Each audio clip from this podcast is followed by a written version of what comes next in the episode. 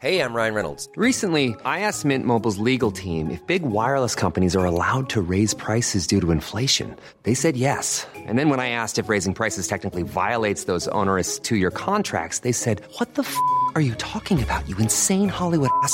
So to recap, we're cutting the price of Mint Unlimited from $30 a month to just $15 a month. Give it a try at mintmobile.com slash switch. $45 upfront for three months plus taxes and fees. Promo rate for new customers for limited time. Unlimited more than 40 gigabytes per month. Slows. Full terms at mintmobile.com. Even when we're on a budget, we still deserve nice things. Quince is a place to scoop up stunning high-end goods for 50 to 80% less than similar brands. They have buttery soft cashmere sweaters starting at $50, luxurious Italian leather bags, and so much more. Plus, Quince only works with factories that use safe, ethical, and responsible manufacturing. Get the high-end goods you'll love without the high price tag with Quince.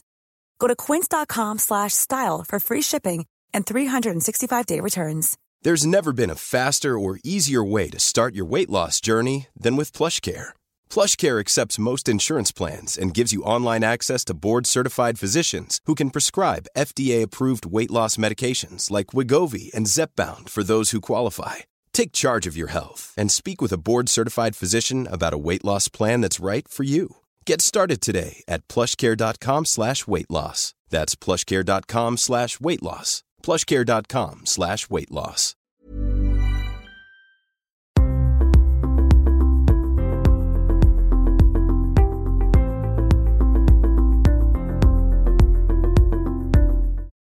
Carole, tu es thérapeute spécialisée dans l'intégration des psychotraumatismes et également l'autrice du livre C'est trop fort, d'une hypersensibilité souffrante à une sensibilité épanouie.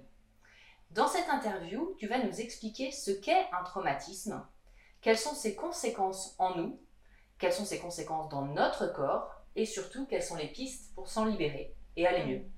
Alors la première question que j'aimerais te poser justement, c'est le traumatisme. Qu'est-ce que c'est et comment ça nous impacte corporellement et dans le cerveau Alors, qu'est-ce que le traumatisme? Alors, je vais, d'abord commencer par dire plutôt qu'est-ce que n'est pas le traumatisme? Souvent, on croit que le traumatisme, c'est un événement qui nous est arrivé, quelque chose qui s'est passé dans notre vie. Par exemple, j'ai vécu un accident de voiture, c'est ça le traumatisme. Ou j'ai été victime de violence, c'est ça le traumatisme.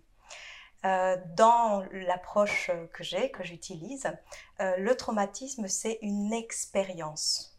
Une expérience qui se vit à l'intérieur de moi, évidemment au moment où quelque chose m'arrive et que c'est tellement, tellement inconcevable, soudain et impensable que ça fait disjoncter mon être en entier.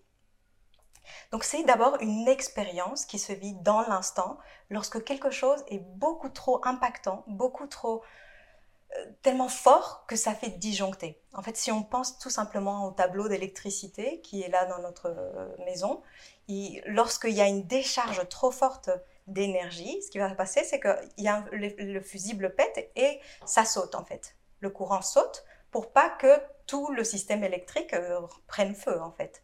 Donc quand on vit un traumatisme, c'est comme si on disjonctait. Donc après, qu'est-ce qui se passe au niveau de notre corps, comme, comme tu demandais, et au niveau de notre être de manière plus globale?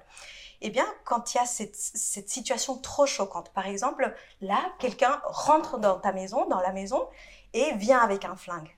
Eh bien, c'est tellement disruptif, tellement impensable qu'on ne peut pas processer l'information. Donc, ce qui va se passer, c'est qu'on va très probablement rentrer dans un état de sidération et dans un état de comme de immobilité, de, de choc en fait. C'est ce que souvent on appelle je suis en état de choc. Et alors ce qui se passe au niveau de notre corps quand on vit un événement disruptif, eh bien ça va être que à un endroit d'abord on va avoir une, une quantité incroyable d'hormones qui vont être sécrétées, les hormones du stress. Donc on va avoir une tonne d'adrénaline qui va nous donner l'élan, comme dans la nature, de fuir ou de combattre ou de résister. Et à la fois, la situation est tellement impensable, disruptive, qu'il y a quelque chose en nous qui comme s'effondre. Et donc en simultané, on va être inondé d'hormones qui vont nous faire euh, comme euh, rentrer en état de catatonie, comme en, en figement, en immobilité. Et donc c'est le mélange de, un peu Peter Levine, qui est le créateur d'une approche thérapeutique qui s'appelle la somatic experiencing et qui traite le trauma avec une approche somatique, explique très bien la situation. Il dit c'est comme si en même temps on appuyait sur la pédale d'accélération et sur le frein. En fait, on a une quantité énorme d'énergie qui ne peut pas sortir, qui, qui reste comme ça, en fait. Et donc, cela qui se passe au niveau corporel, hormonal, et qui est juste comme un tsunami énergétique, eh bien, on a comme deux possibilités. Soit on, a, on est dans un environnement où euh, il y a suffisamment de liens, suffisamment de connaissances justement des processus traumatiques qui va nous permettre de décharger cette énergie après coup. Et typiquement, par exemple, quand on, si par exemple quelqu'un rentrait dans, dans l'appartement, etc., et bon, la, situation se termine, ben, si on, se rappelle un événement un peu choquant, traumatisant comme ça, on peut peut-être connecter avec le truc, on, tremble après. On est comme ça. On claque des dents, on est euh, tout comme ça. souvent, les gens vont nous dire non, calme-toi, euh, c'est bon, ou bah, c'est je vais pas me mettre à trembler, euh. Donc il y a quelque chose en nous qui coupe ce mouvement. Mais notre corps, ce dont il a besoin, c'est de libérer cette charge énergétique. Donc si on était dans une société informée traumatisme, etc., et qu'on savait quoi en faire, ben, non seulement on autoriserait euh, les, tremblements, on, serait en présence avec la personne qui vient de vivre ce traumatisme pour lui permettre de l'aider à ressentir de nouveau son corps, de ressentir qu'il est en vie, que, que, voilà, que quelque chose peut circuler. Eh bien, si ça arrivait, l'énergie pourrait être euh, comme libérée. Le problème de ce qui nous arrive, c'est que soit euh, on ne sait pas quoi faire, soit les gens autour de nous ne savent pas quoi faire, ou soit on se raconte l'histoire qu'il ne s'est rien passé, que c'est pas si grave. Et c'est aussi un mécanisme de défense de notre cœur et de notre, corps et de notre monde psychique qui fait c'est tellement impensable que ce machin je vais l'encapsuler. En fait, c'est pas moi, Carole, qui vais l'encapsuler, euh, genre, oh, encapsulons cela. C'est juste, je peux pas relationner avec ça. Donc, ça reste comme une capsule dans l'espace-temps qui va venir se nicher, se loger à différents endroits de mon corps et de mon corps aussi émotionnel. C'est de l'amnésie traumatique? Alors ça peut être une forme d'amnésie traumatique. Alors pour certains, certaines personnes, ça va jusqu'à carrément oublier l'événement. C'est très classique que des personnes qui vivent notamment des abus, euh, des violences sexuelles ou des, des, choses très très graves qu'elle ne s'en rappelle plus. Vraiment, l'événement est tellement encapsulé, encapsulé et mis au loin, exilé. Et ça, c'est comme la partie psychique, c'est qu'est-ce qui se passe au niveau de notre psychisme qui va vouloir exiler cela et le mettre bien au loin, tout ce qui détient la charge et la souffrance. Et donc, euh, on, on, va même plus savoir ce qui nous est arrivé. Et pour d'autres personnes, et ce qui est assez classique aussi, il y a, on sait que l'événement a eu lieu, on peut relationner avec lui de manière intellectuelle, et je sais pas si ça t'est déjà arrivé, mais des gens qui peuvent dire, te raconter quelque chose, mais de dramatique, et ils te le racontent comme si c'était ce matin, je suis allée à la boulangerie, et puis euh, j'ai commandé deux croissants, et comme ça, tranquille, ils vont te raconter euh, une histoire. Il n'y a aucune émotion associée. Il n'y a aucune émotion associée. Et souvent, les personnes, parfois quand on est dans le développement personnel, tout ça, vont se dire, non, mais je l'ai déjà dépassé, ou j'ai pardonné. Mais parfois, c'est juste qu'on n'a pas du tout touché la souffrance. Exactement, parce que c'est juste trop intense. D'accord. Donc ça, c'est le, traumatisme qui peut... Enfin, il y a aussi des traumatismes en creux.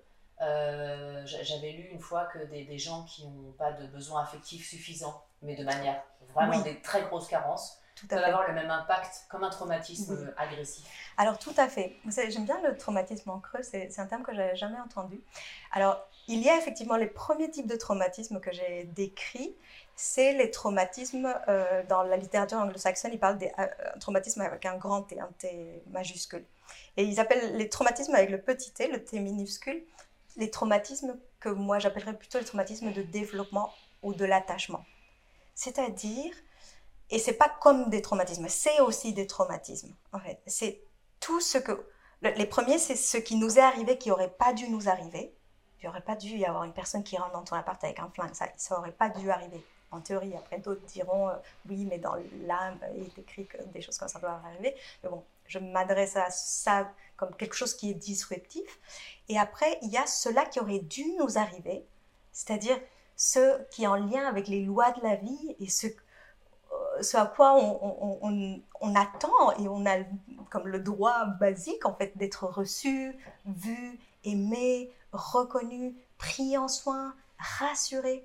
Et quand c'est ce lien d'attachement n'est pas nourricier, quand il est faux, absent ou, toxique ou, fait défaut, eh bien ce qui va venir se créer, c'est exactement le même processus. C'est un processus de c'est trop difficile à vivre, je ne peux pas supporter, genre je suis dans le noir, là j'ai trop peur et, j'appelle et il y a personne qui arrive, ou, je suis dans les bras de ma maman et elle me regarde mais elle est, elle est pas là. Donc peut-être que j'existe pas. Tout simplement peut-être que je la dérange. Et donc le, traumatisme va venir comme un endroit de coupure de soi, des coupures d'avec l'autre. En fait, en soi, le, traumatisme, c'est que ce soit un élément disruptif ou pas, ou, d'attachement, c'est une coupure d'avec un élément de notre être. Soit parce que ce que y est vécu est trop intense qu'il faut le mettre de côté, soit parce que c'est tellement douloureux que je ne peux pas être en lien avec cela. Je ne peux pas être en lien avec la souffrance de ne pas être aimé comme il faudrait qu'on m'aime en fait. Et, du coup, il y a une coupure. Je me coupe de partie de moi, de mon être.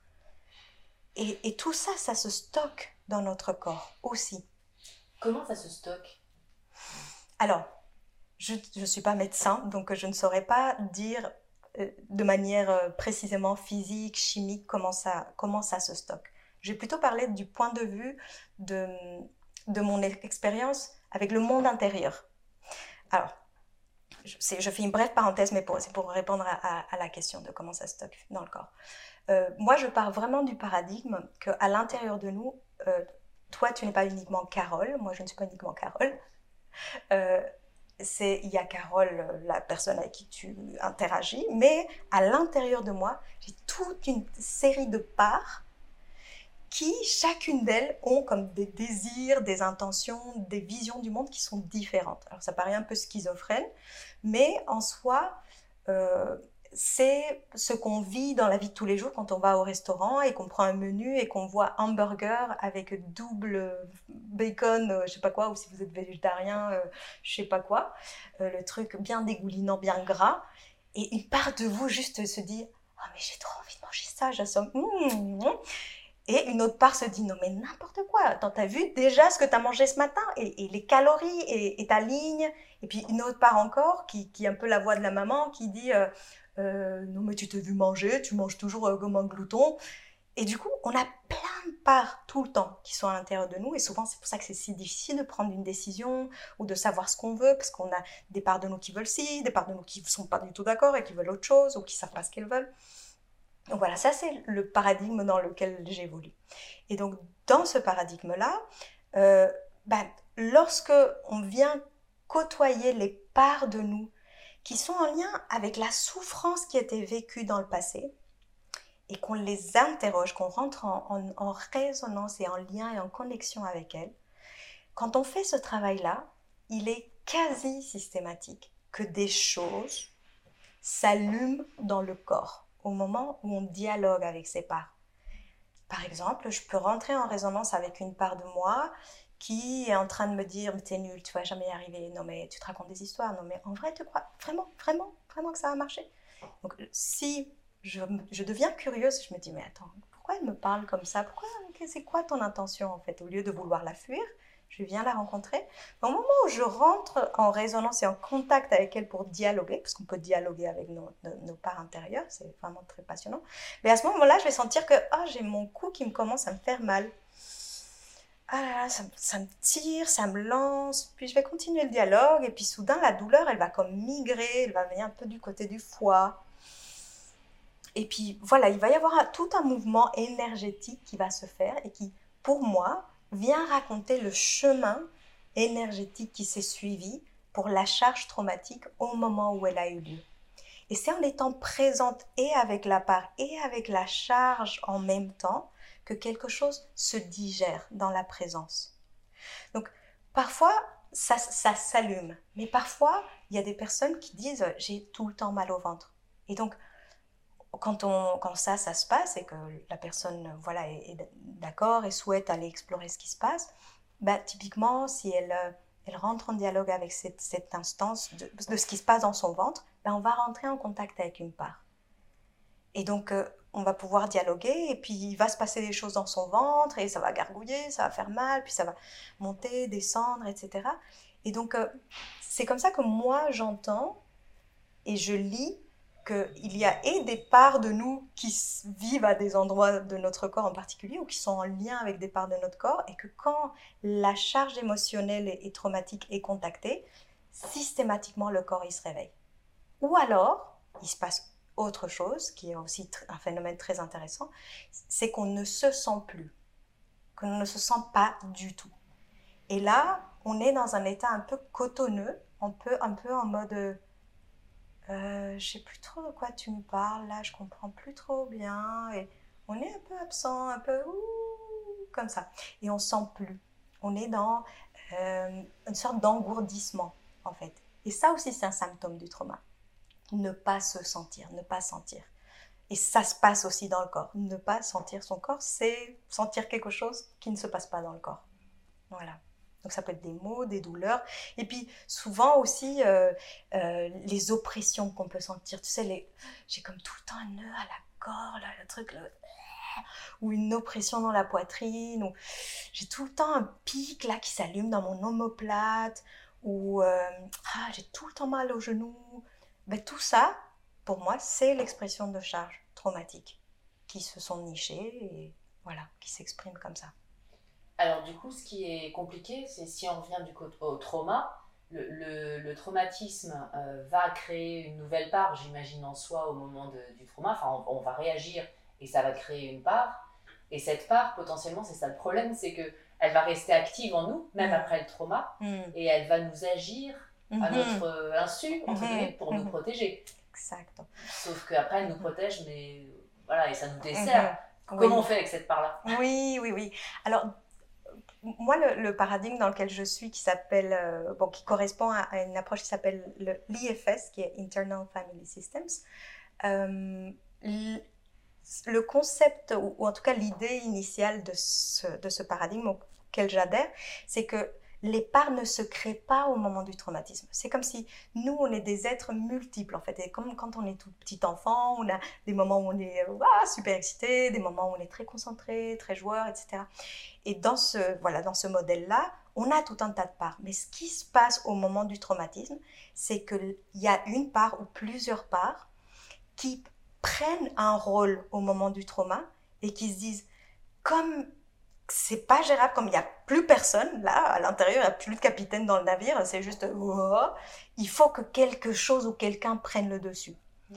Et c'est du coup une part qui va se charger de la mission et ça c'est essentiel parce que si c'était la part qui était un problème, il faudrait se couper de part de nous et ça serait un peu, un peu naze.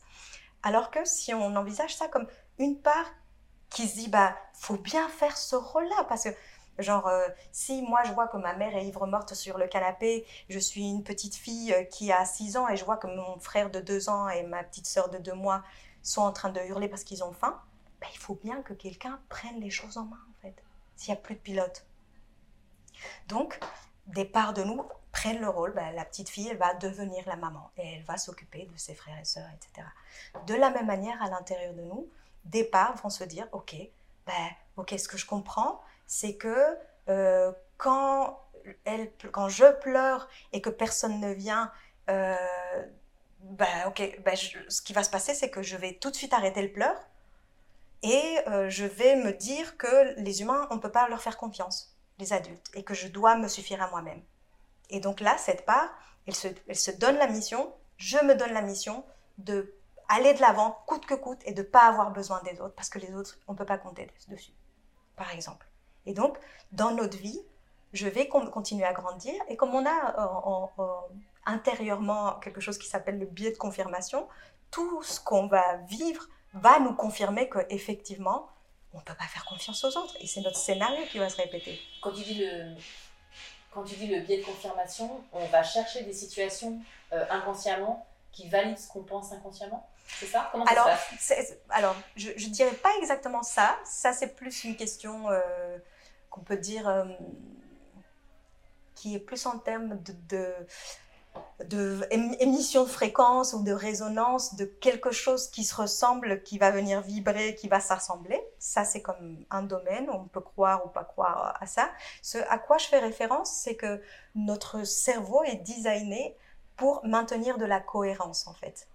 Et donc, euh, pour une part, si elle croit que les adultes ne peuvent pas être fiables, ben, tout ce qui va ressembler à les adultes ne peuvent pas être fiables va comme ressortir pour elle et venir confirmer ce qu'elle croit déjà. Et elle ne va pas être attentive à tous les endroits où peut-être que les adultes sont fiables. D'accord. Parce que c'est pas ça la construction de sa réalité et chaque chose, chaque nouvelle chose va venir confirmer ce qu'elle croit déjà. Elle, elle- elle voit en gros les choses qui lui font peur, entre guillemets, alors qu'elle voit, des sit- elle voit pas bien les situations différentes. Par exemple, Par parce que, parce que elle, elle- Ouais. elle- Elle focus son fonctionnement, exactement, elle est focus là-dessus et son fonctionnement lui indique ça et ça valide aussi sa mission et son rôle. Quand on parle avec nos parents, elles se disent mais je peux pas faire autrement. Si j'arrêtais de faire ça, si j'arrêtais de te dire euh, fais pas confiance aux autres, n'aie pas confiance en lui, ben alors il y aurait un danger terrible parce que au moment où je pleurais seule à, six mois, à deux mois dans mon berceau et que personne ne venait, la sensation que je vivais, c'était que j'allais mourir. Oh, c'est juste le noir, le, rien, la notion du temps n'existe pas. Le système nerveux est juste inondé de, panique. Donc, c'est mort imminente. Donc, faire confiance égale mort imminente, même si dans la vraie vie, ce n'est pas le cas. Et donc, il y a un enjeu qui va se répéter encore et encore de recherche de protection. Mais comme tu disais et bien justement, le problème, c'est que dans la vie, euh, quand on grandit, on se dit, ben, j'aimerais bien quand même pouvoir faire confiance à cette personne qui, quand je réfléchis, je me dis quand même qu'elle est bien intentionnée, qu'elle est juste super. Mais il y a un endroit de moi qui se dit, non, non, non, non, il y a des trucs qui m'indiquent que peut-être pas, je dois pas lui faire confiance. Et, et c'est là l'enjeu de qu'est-ce que j'en fais de ça? Qu'est-ce que je fais de ma part qui se dit, euh, il ne faut pas faire confiance parce que danger. Ben, la première chose, c'est que notre réflexe va être que si on détecte qu'on a un endroit de nous qui ne veut pas faire confiance, c'est qu'on s'en veuille de ça. Et qu'on trouve nul cet endroit de nous qui ne veut pas faire confiance. Qu'on dise Oh, c'est trop nul, encore une fois, j'ai saboté cette relation parce que je ne lui ai pas fait confiance, euh, alors que j'aurais dû, euh, si j'avais été un peu plus intelligente. Et on s'en veut et on rajoute beaucoup de, souffrance à l'intérieur de nous parce qu'on on juge ça. Pour moi, le premier pas, c'est de s'arrêter pour vraiment sentir quelle peut être la bonne intention qui est cachée derrière cette part qui fait, qui me dit n'aie pas confiance. Parce que même si ça paraît absurde ou abject qu'une part veuille me protéger en me privant de ce à quoi j'aspire le plus, qui est une relation euh, qui marche ou j'en sais rien, ou des relations qui, qui sont jolies, mais si je peux me dire, ok, nos parts, en tout cas c'est le paradigme dans lequel je suis et je suis convaincue, tout notre monde intérieur, il est designé pour prendre soin de nous. Avec, mais avec des besoins qui sont parfois opposés. C'est ça qui est compliqué. Absolument. Alors, oui et non. C'est-à-dire, euh, avec des aspirations ou des manières d'y arriver qui ne sont pas les mêmes, mais il il y a comme... Disons que le besoin initial, qui est notre besoin de base corporelle, sur lequel est câblé tout notre système nerveux autonome, qui dit autonome, dit on n'y peut rien, c'est-à-dire ça marche tout seul, c'est la sécurité. C'est la préservation de notre survie. Parfois, on a l'impression qu'on est des gens très évolués, etc. Et puis on, l'est- effectivement, on est en train de filmer avec un téléphone, c'est juste incroyable. Mais, euh, mais au niveau de l'évolution de notre cerveau, il est encore câblé comme depuis des milliers d'années en mode survie. Nous, on est encore dans la prairie, là, en train de, se sauver euh, des autres tribus ou de la hyène qui nous court après. On est encore câblé là- là-dessus. Donc c'est juste normal que la plupart de notre monde intérieur veuille assurer notre sécurité, notre protection. Le truc, c'est que en même temps que vouloir notre sécurité, notre protection, en tant qu'humain, on est mu par une aspiration profonde qui est l'aspiration d'être qui on est vraiment, d'être authentique et d'être intègre. Et notre vie, c'est une bagarre permanente entre toutes les parts qui veulent nous protéger et nous maintenir en vie et l'élan de vie qui veut pousser, qui dit mais moi j'en ai marre de tout ça, moi je veux être libre, je veux exprimer qui je suis, je veux, sortir ma créativité, je veux aller dans le monde, croquer à plein dedans. Et c'est constamment la lutte entre ah, la pulsion de vie et de d'être et de et le truc qui non, ne fais pas ça. Si tu fais ça, si tu es qui tu es vraiment, ben on va te taper sur la gueule. Ou on va on va t'humilier, on va te trahir, on va t'abandonner. Fais pas ça. Et du coup, c'est ça qui crée souvent euh, une chaleur, une tension à l'extérieur qui parfois fait que il y a un collapse à l'intérieur, qu'on déprime, qu'on arrive à un burn-out ou qu'on vit toute une série de signes, de symptômes qu'on ne comprend pas, des crises d'angoisse, euh, toute une série de choses, des crises de larmes. Et on se dit, mais ça vient d'où ce truc Genre, bon, ok, euh, ma tante est morte il y a deux mois, bon, ou il y a six mois, mais quand même, pourquoi est-ce que je vis ça? Pourquoi à un moment, effectivement, tu le dis, il y, a des, enfin, beaucoup d'entre nous, euh, il y, a un craquage, mais on ne comprend pas d'où ça vient, avec des, crises d'angoisse, etc. Pourquoi ça met tant de temps et c'est l'expression de quoi finalement en nous? Mhm. ben, Pour moi, comme je le lis, c'est comme ma vision, c'est que c'est comme si la vie, elle cherche à, jaillir quand même. C'est comme si à chaque fois, à des moments, à des rendez-vous donnés, elle nous donne l'occasion de nous relier à sa puissance pour que tout ce qui a été enterré, exilé, mis au loin, tout ce qui était encapsulé, et surtout il ne faut pas toucher, puisse être enfin rapatrié, sortir et être mis à la lumière pour que nous puissions exister avec tous nos aspects, toutes nos parts, toutes nos aspérités, nos ombres. Et du coup, pour moi, il y a souvent, ou plutôt pour moi, il y a toujours un événement ou plusieurs événements intérieurs ou extérieurs qui font, qui rentrent en résonance avec nous et qui font que ça craque, comme tu dis. C'est comme si tout le système, on fait en sorte que ça tienne, c'est la cocotte minute, mais ça tient, ça tient, ça tient, c'est sous pression, par moment on la sent moins, par moment on la sent plus, mais ça tient. Et à un moment donné, il y a un événement, c'est comme la petite goutte de plus qui fait que ça craque. Et c'est là où viennent les symptômes, viennent les, les, les, les, les trucs qu'on comprend pas, les, les, on se sent euh, genre qu'on a envie de tuer son copain et qu'on a envie d'étrangler ses enfants, qu'on ne supporte plus son quotidien, on se sent au fond du gouffre comme ça, et un matin tu es au fond du gouffre et l'autre matin euh, tu as envie de tuer quelqu'un. Et, et c'est parce que toute cette charge, toute cette énergie qui avait été stockée, cumulée partout dans le corps, dans l'âme, juste elle dit stop, stop, ça va sortir. Mais ça rentre en, résistance avec toute la protection qui dit c'est juste pas une bonne idée, fais pas ça. Du coup, on va essayer de mettre encore plus de, de, pression et, là, on rentre en crise en fait. La crise, pour moi, c'est le frottement qui se crée entre voilà cette, cette puissance de vie qui nous rappelle à nous notre soi sauvage, notre, notre soi entier, avec tout, tout, tout, tout, tout le machin, et tout l'endroit qui dit au secours, surtout, et ça c'est essentiel, c'est que toutes ces protections, comme elles sont restées coincées dans l'espace-temps où elles ont été euh, comme coincées, au moment où elles ont vécu des choses différentes, c'est par là, elles croient qu'on a un an, trois ans, sept ans. On elles se disent, jamais tu vas pouvoir encaisser cette puissance. C'est pour ça que je l'ai fait pour toi. J'ai encaissé pour toi pour que parce que tu as un an, parce que tu as trois ans, parce que tu as sept ans. Et c'est pour ça que c'est tellement important de faire un, un travail pour pouvoir actualiser ces parts qui sont persuadées qu'on ne peut pas tenir le choc. Mais si la vie nous amène là, c'est qu'il y a quelque chose qui peut tenir le choc. Mais c'est quelque chose qui doit se faire progressivement. Et quand je dis progressivement, c'est vraiment à bon escient parce que la tentation qu'on a quand il y a ça, c'est que souvent on a envie soit de tout faire péter. On se dit allez, je quitte tout le monde, je prends ma valise et je me barre, je change de pays, de région, de travail. Et effectivement, ça va peut-être venir réveiller euh, des endroits qui n'étaient pas alignés avec nous. Mais il peut y avoir une énergie un peu tsunami destruction ou alors une énergie juste d'effondrement. Et comment traverser ce chaos, ce truc qui est en train de se passer? En restant le plus éveillé possible parce que c'est juste une initiation de la vie. Et comment sentir ce qui se passe? Parce que c'est ça l'invitation. C'est que tout ce que je n'avais pas pu sentir à l'époque parce que j'avais pas les moyens maintenant je suis grande. J'ai des moyens. Donc comment je vais pouvoir venir sentir ce qui se passe là? C'est dur. Là c'est trop dur je vais me faire euh, trois séries Netflix. Ok c'est cool. D'accord ouais, oui parce qu'il faut pas forcer parce que si ces protections sont là C'est qu'on en a eu besoin pendant un certain temps. Sinon, il y a ça. ce qu'on appelle des décompensations aussi. Totalement.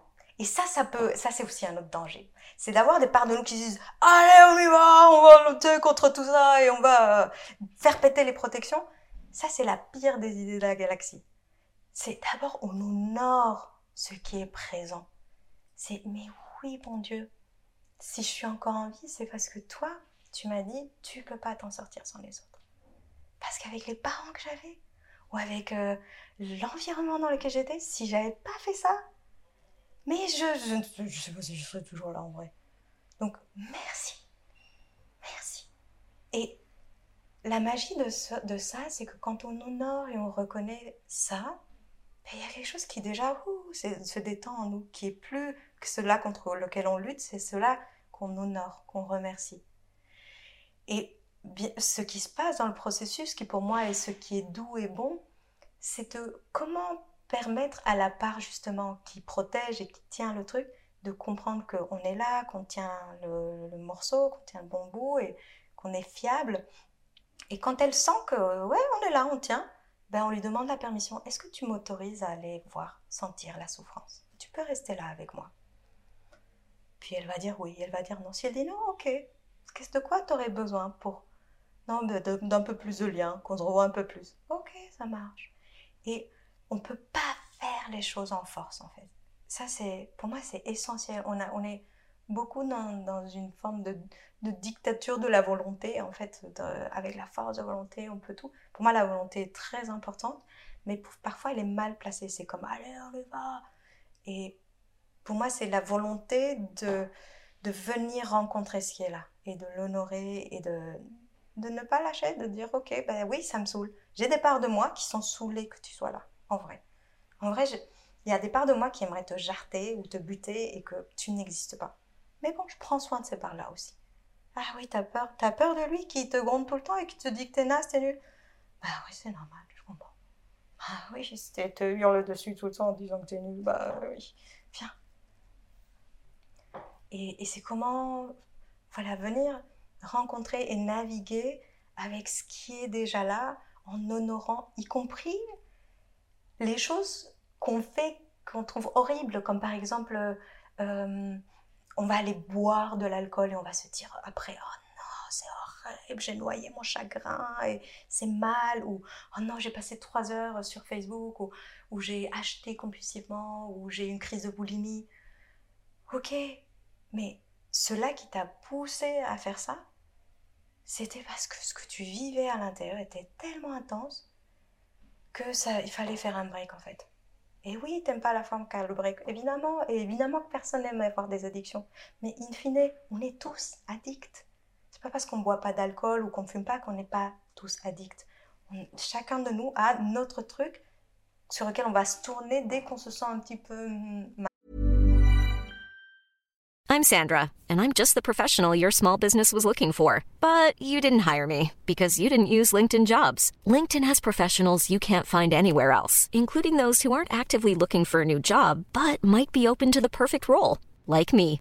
In a given month, over 70% of LinkedIn users don't visit other leading job sites. So if you're not looking on LinkedIn, you'll miss out on great candidates like Sandra. Start hiring professionals like a professional. Post your free job on linkedin.com/people today. Hold up. What was that? Boring. No flavor. That was as bad as those leftovers you ate all week. Kiki Palmer here, and it's time to say hello to something fresh and guilt-free. Hello Fresh. Jazz up dinner with pecan-crusted chicken or garlic butter shrimp scampi. Now that's music to my mouth. Hello Fresh. Let's get this dinner party started. Discover all the delicious possibilities at hellofresh.com.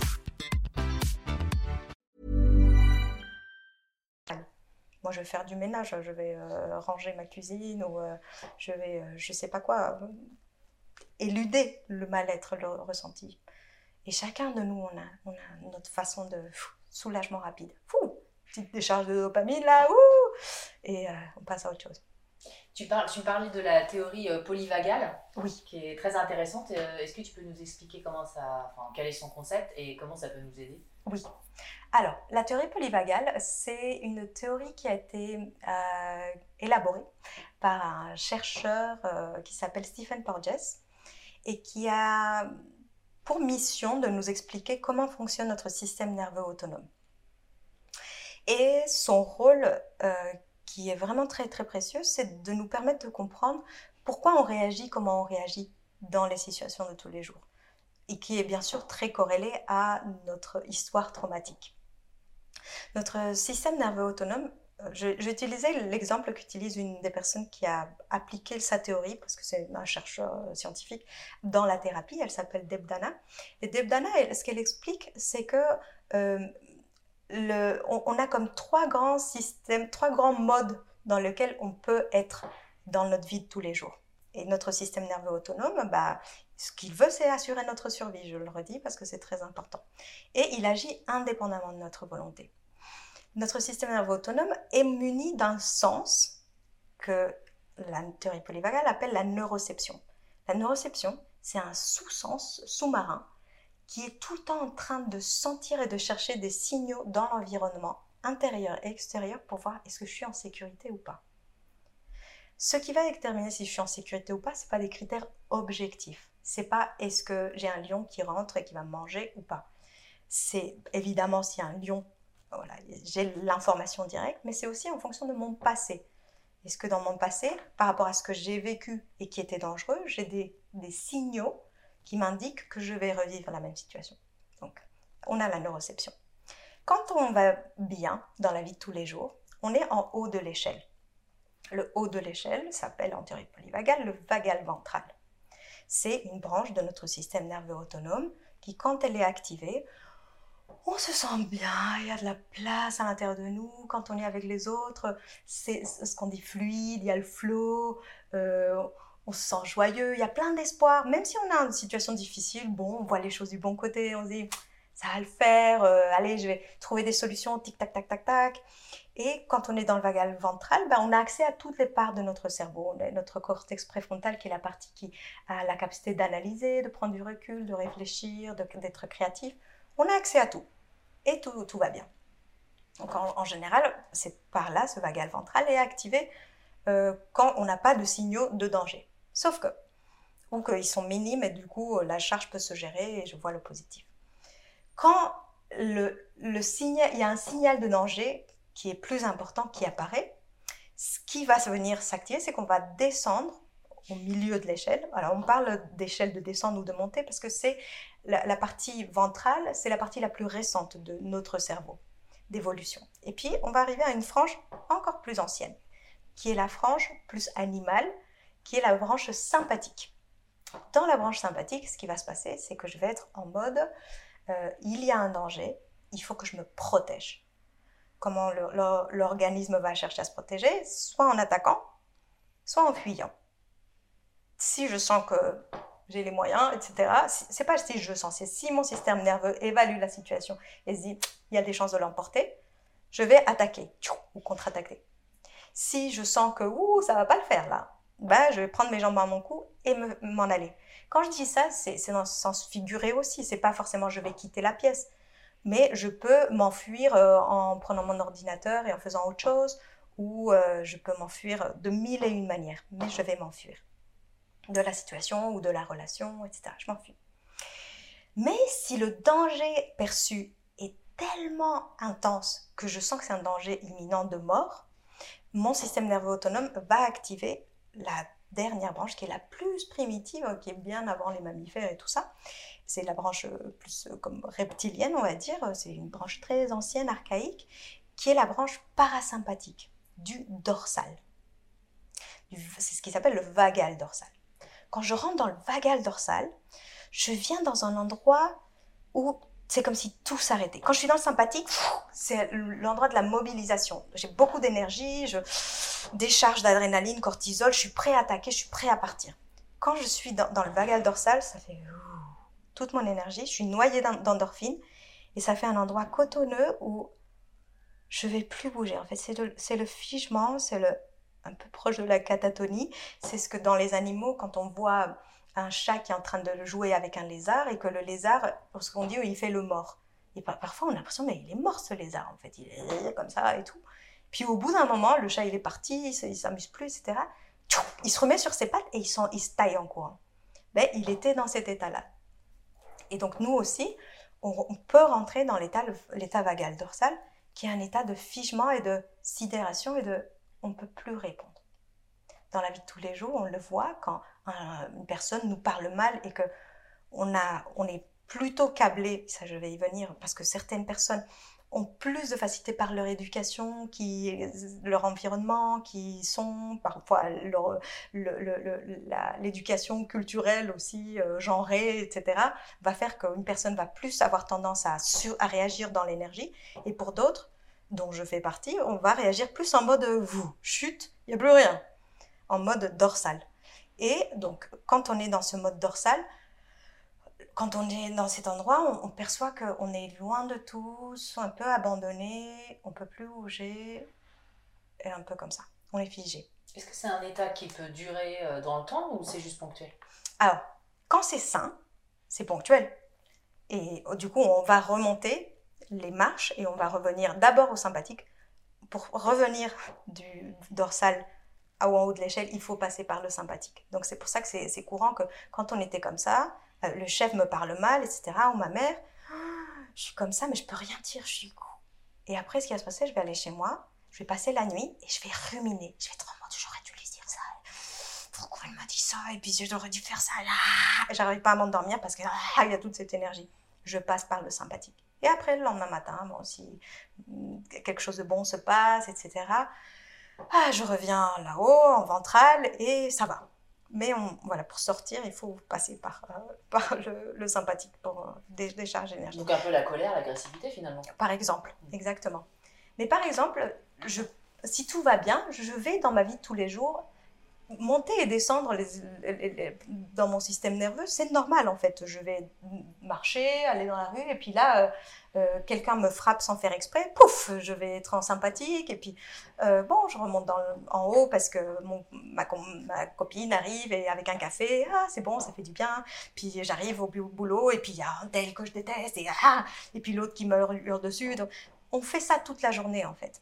Le problème, c'est que notamment quand on est en situation de, de, de crise, etc., c'est qu'on va venir faire une boucle très constante entre le monde est en, un danger, il faut que je me batte, ou c'est eux les méchants, moi la gentille, ou c'est moi la méchante euh, et eux les gentils. Et du coup, y a, on est dans cette énergie avec beaucoup d'hormones. Euh, hein.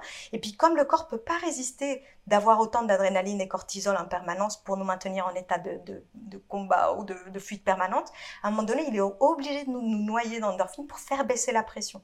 Et donc là, je vais me retrouver en mode léthargique, j'ai plus envie de ce monde.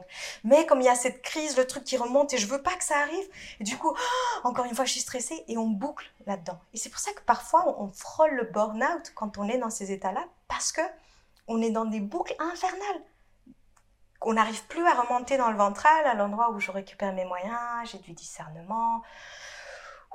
Il y a la part de moi qui est la grande Carole qui peut relationner avec ce qui se passe, faire du sens. Ça, c'est plus disponible. C'est pour ça que c'est si dur quand on est dans ces espaces-là. Et qu'on vit beaucoup de honte. Parce qu'on se dit, mais je suis en train de devenir taré, j'y arrive pas, je suis tout le temps euh, comme ça, ou je suis au fond du gouffre. Et on peut rester longtemps là-dedans. Et ça, c'est très douloureux. Peut être des années Alors, je pense que oui, mais je pense que notre corps, euh, je pense que je suis pas sûre qu'en état de crise comme ça, de je suis pas sûre, mais je suis pas médecin. Mais de mon expérience, je pense qu'à un moment donné, il y a quelque chose qui bascule plus dans la dépression, en fait, dans, quelque chose qui va être, je mets comme un espèce de couvercle, mais euh, comme comme euh, quelque chose qui s'engouffre plus dans le dorsal, en fait, plus dans le plus envie, plus d'énergie, plus de jus, euh, quelque chose un peu mortifère comme ça. Je ne suis pas sûre que notre organisme puisse tenir dans cette crise comme ça très très longtemps. Je ne suis pas sûre. Je pense que voilà, il faut qu'il se passe quelque chose. Soit c'est vraiment, je, je, monte sur le cheval de l'initiation et je traverse et du coup, euh, des portes s'ouvrent, etc. C'est difficile de, dire euh, après je reviens comme avant. C'est pas forcément évident. Après, il y a des personnes qui arrivent. Il y a des personnes. Si la crise n'est pas trop intense et qu'ils ont des parts d'eux qui sont très contrôlantes, elles peuvent arriver à remettre des couvercles, etc., à faire l'impasse sur certaines choses, à faire un tout petit peu de tri. C'est pas tout noir ou blanc en fait. Il y a des gens qui arrivent à se dire, ok, euh, bon, je me rends compte qu'il faut que je sorte cette personne de ma vie, qu'il se passe ça, ça, ça, je, je gère, je gère de nouveau, tchou, je reprends le contrôle et, et c'est reparti pour un tour. Et parfois, on se tape plusieurs cycles comme ça, jusqu'à ce que ça soit tellement intense que même si je médite, même si je vais faire des câlins aux arbres, même si euh, je vais voir tel thérapeute, même si je fais tout ce que je veux, c'est trop fort en fait. Et là, c'est comme. euh, c'est là où ça devient très intense. Mais dans la vie, on, gère des mini-crises en fait. Le problème, c'est que souvent, au lieu de se rendre compte que c'est notre être profond qui cherche à jaillir, ben on se dit c'est ma crise avec mon compagnon, ou c'est la crise que j'ai avec mes enfants, ou c'est la crise euh, de la quarantaine, ou de mon boulot. Et on focalise peut- notre attention dessus. Est-ce qu'on peut rejeter finalement la faute sur l'environnement extérieur sans se rendre compte que finalement, euh, oui, ça, ça vient de beaucoup plus loin et que on se trompe de cible? Peut-on faire ça, Carole? Oui, carrément, mais totalement. Ben oui, évidemment. C'est tellement dur, en fait. Déjà, pour moi, j'ai vraiment... Parfois, on peut se dire, ah, je fais ça, mais pour moi, c'est tellement naturel de faire ça. En premier, parce que on n'est pas éduqué à se dire, ben, ce qui se passe vient de mon histoire passée. C'est juste, non mais le passé, c'est un passé, c'est bon quoi, on le laisse là derrière. D'autre part, ben, ça nous paraît tellement palpable et plausible, l'autre il m'a crié dessus, c'est lui, c'est avec lui, c'est lui. Donc, ben oui, évidemment, il y a des choses qui se jouent dans le lien, etc. Avec la personne, je nie pas tout cela. C'est ça, c'est évident et c'est un aspect essentiel. Qu'est-ce qui se passe dans le lien avec l'autre personne? Et qu'est-ce qui lui appartient, etc. Mais euh, c'est tellement dur de faire le lien avec sa propre histoire, surtout, surtout quand c'était dur, notre histoire, tellement dur qu'on se raconte qu'on a une tellement jolie enfance. Hmm. Il y a beaucoup de gens hein, qui disent mon enfance était super, Ah, par contre ma vie est catastrophique. Mais c'est voilà. pas très cohérent en fait. C'est ça. Et, et du coup, ça crée beaucoup de douleur parce qu'on se dit, j'ai tout pour être heureuse. Mon enfance était bonne et je, je- juste je pleure toute la journée. Et du coup, on se culpabilise et on vit vachement de honte parce qu'on on n'arrive pas à faire le lien et on ne sait pas. On- on- moi, combien de gens viennent me voir et me disent, mais moi, il m'est rien arrivé. J'aurais presque rêvé qu'il m'arrive quelque chose pour pouvoir dire, c'est à cause de ça que je me sens comme très mal. Et, et les personnes ne s- n'arrivent pas, se disent ouais peut-être mon papa était pas très cool ou, ou il était très absent, ma mère me manipulait un peu, mais bon ça allait quoi. Je suis pas mort. Je suis pas morte, même ça m'a fait grandir, je suis la femme que je suis grâce à ça. Et puis en plus si on a un discours de, théra- de, de trucs euh, développement personnel et tout, euh, qui pour moi peut parfois amener comme des couches de euh, voilà j'ai choisi cela, j'ai signé pour ça dans mon contrat d'âme, etc. Parce que je ne nie pas hein, que ça puisse être le cas, j'ai tout le respect du monde pour ça, mais on peut parfois contourner, faire un peu de contournement spirituel et, et, et rester sur des choses qui vont nous expliquer, nous font croire que bon, ben, tout ça, je, comme je le sens pas, je l'ai pardonné, je suis passée à autre chose. Mais je suis quand même méga, méga pas bien. Il y, a- il y a beaucoup de gens qui pardonnent, c'est juste du déni en fait. hein. Ben voilà, C'est ça le problème. c'est ça. C'est ça le, Parce que le- souvent le pardon, c'est après la colère quand même. Ben, totalement. Ah, mais oui, et ça vient aussi de l'endroit de. Et je la vis ma colère, et je vis en même temps la douleur. Et le pardon, c'est quelque chose qui me traverse. C'est, ok, je vois ton humanité, et quelque chose traverse. Et je reste en lien. Et ok, tu es un humain, je suis un humain, et. Ça, ça fait mal. Pardon, c'est pas, ah oui, c'est, ok avec lui. Bah, hmm. c'est, c'est une étape, peut-être. Mais le problème, c'est que ça n'explique pas tout.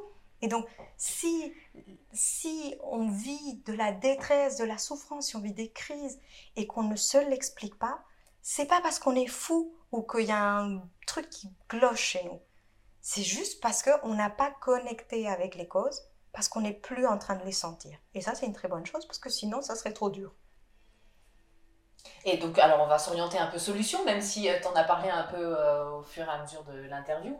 Donc les personnes qui viennent te voir, alors souvent c'est des personnes qui font un peu des burn-out, des choses comme ça, je crois. Il, il, y en a aussi.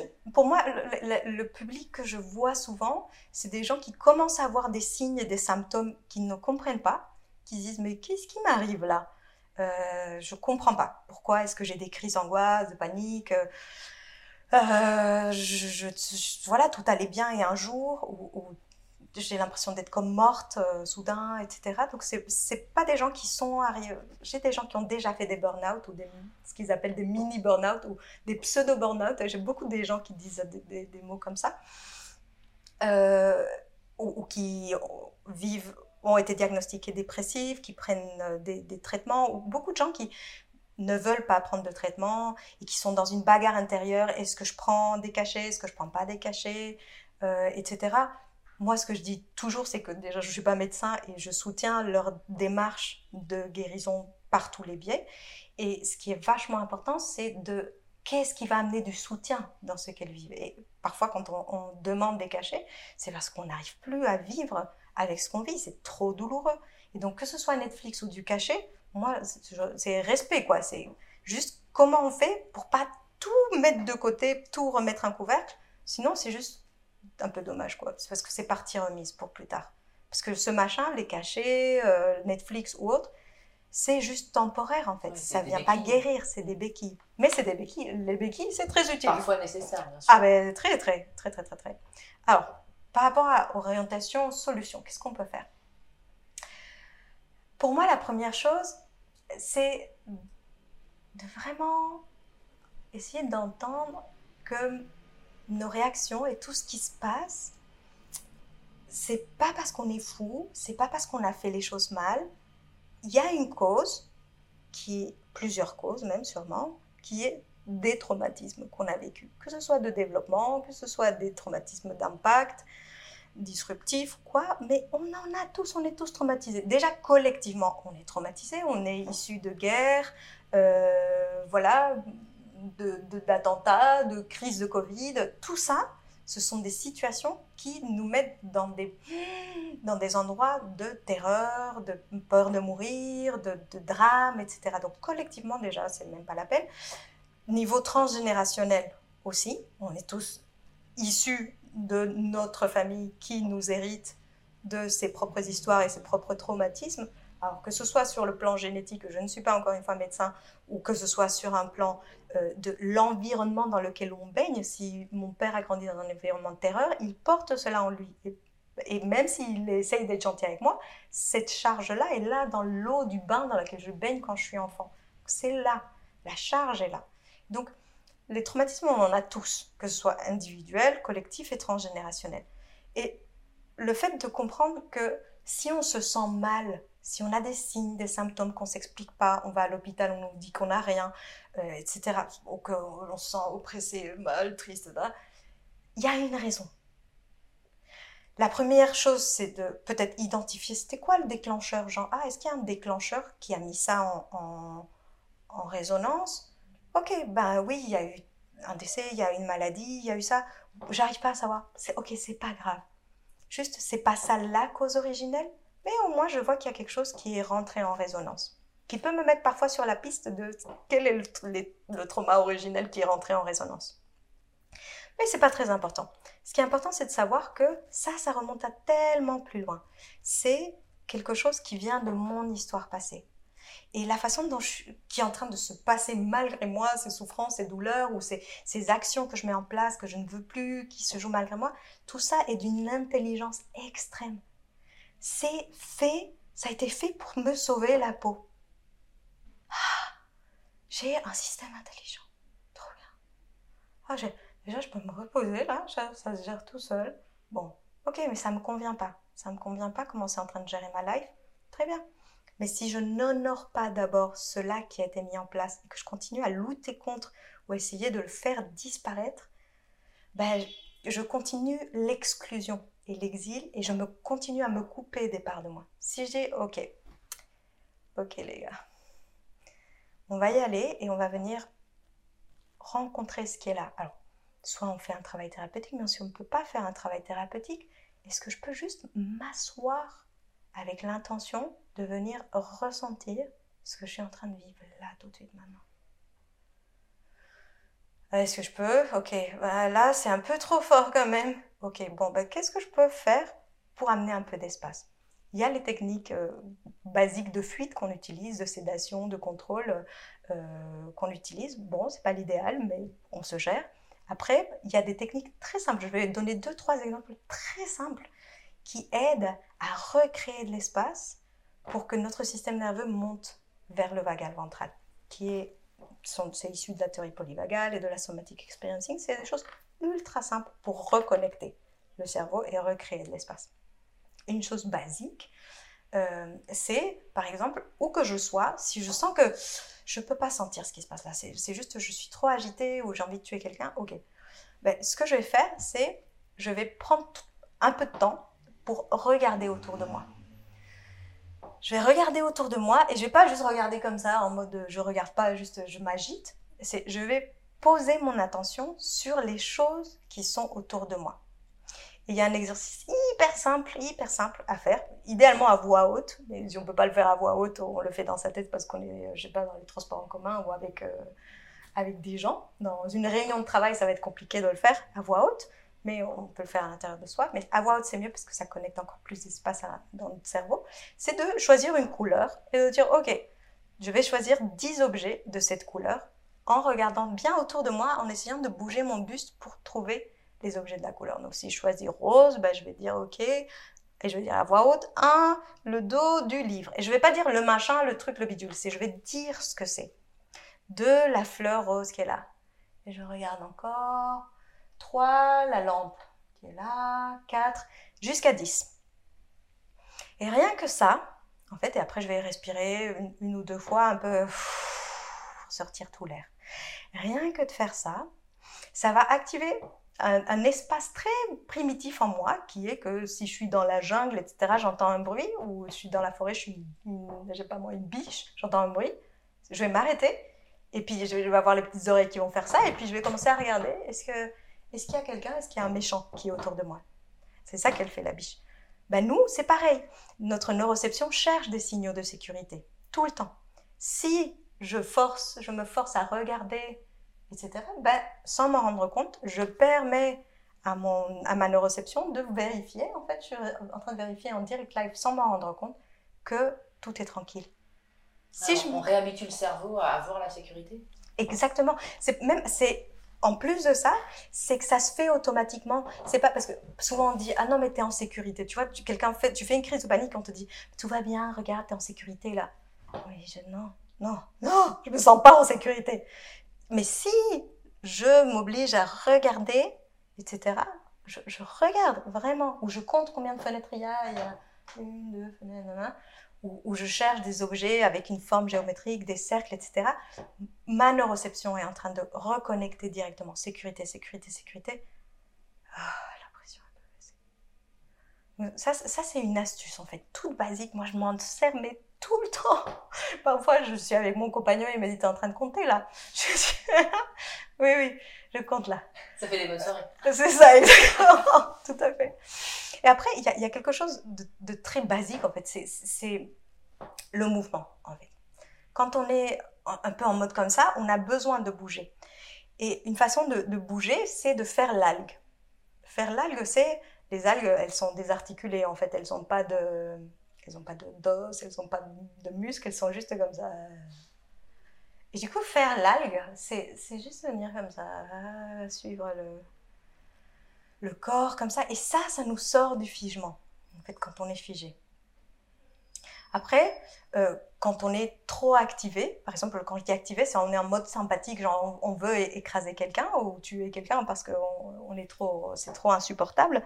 Ben, on peut faire des respirations, par exemple, on, rentre beaucoup beaucoup d'air par le nez, par exemple comme ça, et on va faire après en, faisant, en sortant l'air, expirant, pardon, on va faire le son vous. Et le vous, on va faire que les lèvres, elles tremblent, comme, comme si c'était, je vais le faire, ça va être magnifique. Et donc, je vais prendre l'air, et après, ça va faire.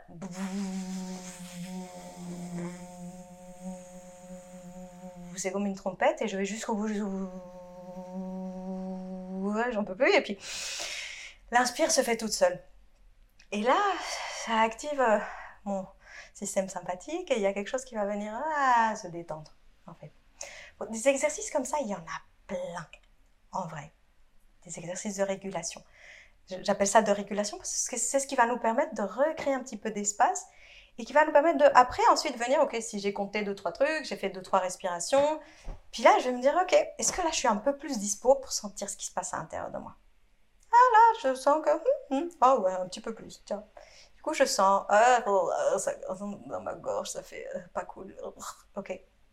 Et là, ce que je peux faire aussi, c'est je peux m'adresser à ce qui se passe dans ma gorge et je peux dire, c'est trop intense pour moi je peux pas te sentir. Si, c'est trop fort, je déconnecte. Je suis déjà partie en train de faire ma lessive euh, dans ma tête ou autre. Je vais juste demander, est-ce que tu peux baisser en intensité pour que je puisse être en relation avec toi? Et ça, on peut le faire toujours. J'ai un mal de tête de ouf, j'ai euh, mon genou qui, me fait mal. Je peux dire, ok, je veux bien passer du temps avec toi, t'écouter, mais baisse en intensité. Si tu baisses pas en intensité, je peux pas être avec toi. C'est juste trop fort. Si tu me hurles dans l'oreille, je t'entends pas. Je t'entends pas. Si comme ça, je te vois pas. Pour que je te vois, il y a besoin que tu baisses en intensité. Et c'est un truc de fou. C'est magique. C'est pas du tout pareil de dire je veux que tu partes ou que ça parte. C'est dire je veux bien être avec toi, mais baisse un ton, s'il te plaît. Je descends en intensité. Je veux bien? Ah oui, je veux bien. Et qu'est-ce qu'on fait après, dans le cas d'une douleur? Alors, dans le cas d'une douleur, c'est pour être avec, ben, puisqu'on lui a dit que c'est pour être avec, si c'est pour dire Ah, je t'ai eu, je vais faire mes courses, ben, là, c'est, on se auto-trahit, c'est pas très cool, donc ça va plus vouloir trop le faire. C'est précisément, j'ai la douleur, elle veut bien baisser en intensité, cool, ben, je reste avec elle. Je, juste, je pose mon attention sur cette douleur. Et ce qui va se passer, très probablement, soit quelque chose va bouger, et puis ah, la douleur elle va dans mon nez, c'est bizarre. Puis ça circule, il y, a un truc qui se passe, et puis bon, il y a un truc qui se passe, ça circule, ça, il se passe quelque chose. Soit je peux commencer à voir des images qui m'arrivent, comme des souvenirs, des trucs. Soit il va rien se passer. Il faut pas espérer qu'il se passe quelque chose. Surtout parce que ça fait des années qu'on n'a pas eu de lien avec notre corps. En fait, c'est comme si on met un, petit chiot et on le met dans la cave et on espère que le chiot, quand on va revenir, il va nous faire des léchouilles et nous aimer alors que ça fait trois semaines qu'il est enfermé et que juste on lui balance de la nourriture. Ah non, le chiot, euh, il avait besoin de câlins, ou peut-être un an ou deux, parce qu'un chiot est très gentil et loyal, mais euh, voilà. Et quand on va ouvrir la porte, il va faire grrr, ou il va se cacher parce qu'il va avoir peur de nous.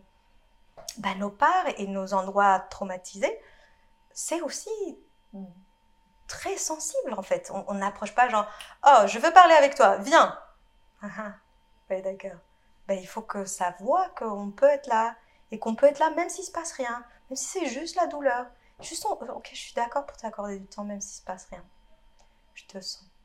Ouais, je te sens. Ouais, je te sens. On a le droit de prendre un doliprane quand même Ah ben. je ne serai jamais contre un bon petit doliprane. Non, euh, bien sûr, tout, tout est bon dans le cochon, en fait. Tout est bon pour, pour essayer de nous permettre d'interagir au mieux possible. C'est pourquoi je prends le doliprane. Si je prends le doliprane parce c'est parce que je demande que ça laisse en intensité, ça ne veut pas, mais que je suis dispo pour quand même, même quand ça a descendu, pendant que ça descend, de quand même rester avec, c'est pas du tout pareil que de prendre un doliprane parce que je veux pas te sentir. Tu vois, c'est depuis quel endroit je le fais? Et puis si c'est juste parce que je peux pas te sentir, ben c'est ok aussi en fait. C'est juste que le processus peut pas se faire de guérison. Mais on fait du mieux qu'on peut. En vrai, c'est vraiment.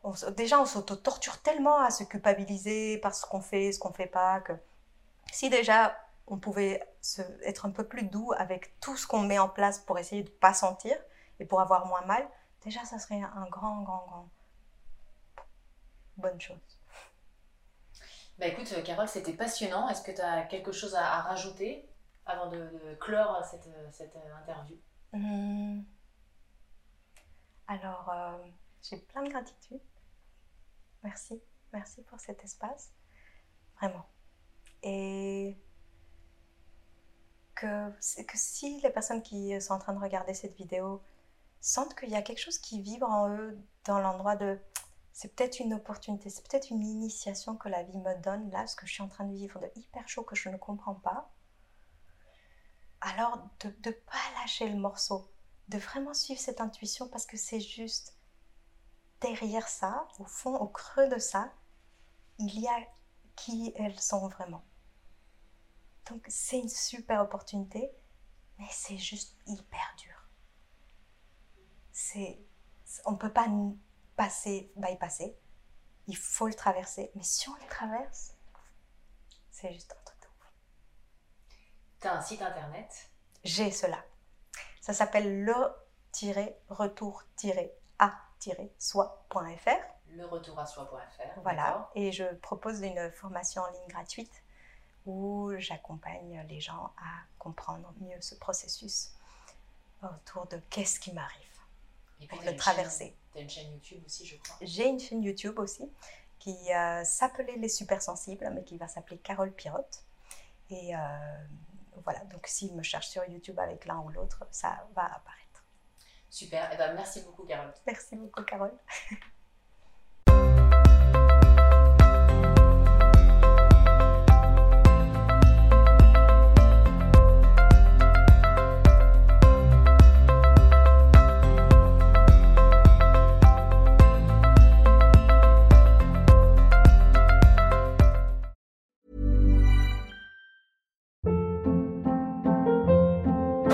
Hold up. What was that? Boring. No flavor. That was as bad as those leftovers you ate all week. Kiki Palmer here, and it's time to say hello to something fresh and guilt-free. Hello Fresh. Jazz up dinner with pecan-crusted chicken or garlic butter shrimp scampi. Now that's music to my mouth. Hello Fresh. Let's get this dinner party started. Discover all the delicious possibilities at hellofresh.com. Imagine the softest sheets you've ever felt. Now imagine them getting even softer over time. That's what you'll feel with Bowl and Branch's organic cotton sheets. In a recent customer survey, 96% replied that Bowl and Branch sheets get softer with every wash. Start getting your best night's sleep in these sheets that get softer and softer for years to come. Try their sheets with a 30-night guarantee. Plus, get 15% off your first order at bowlandbranch.com. Code BUTTERY. Exclusions apply. See site for details.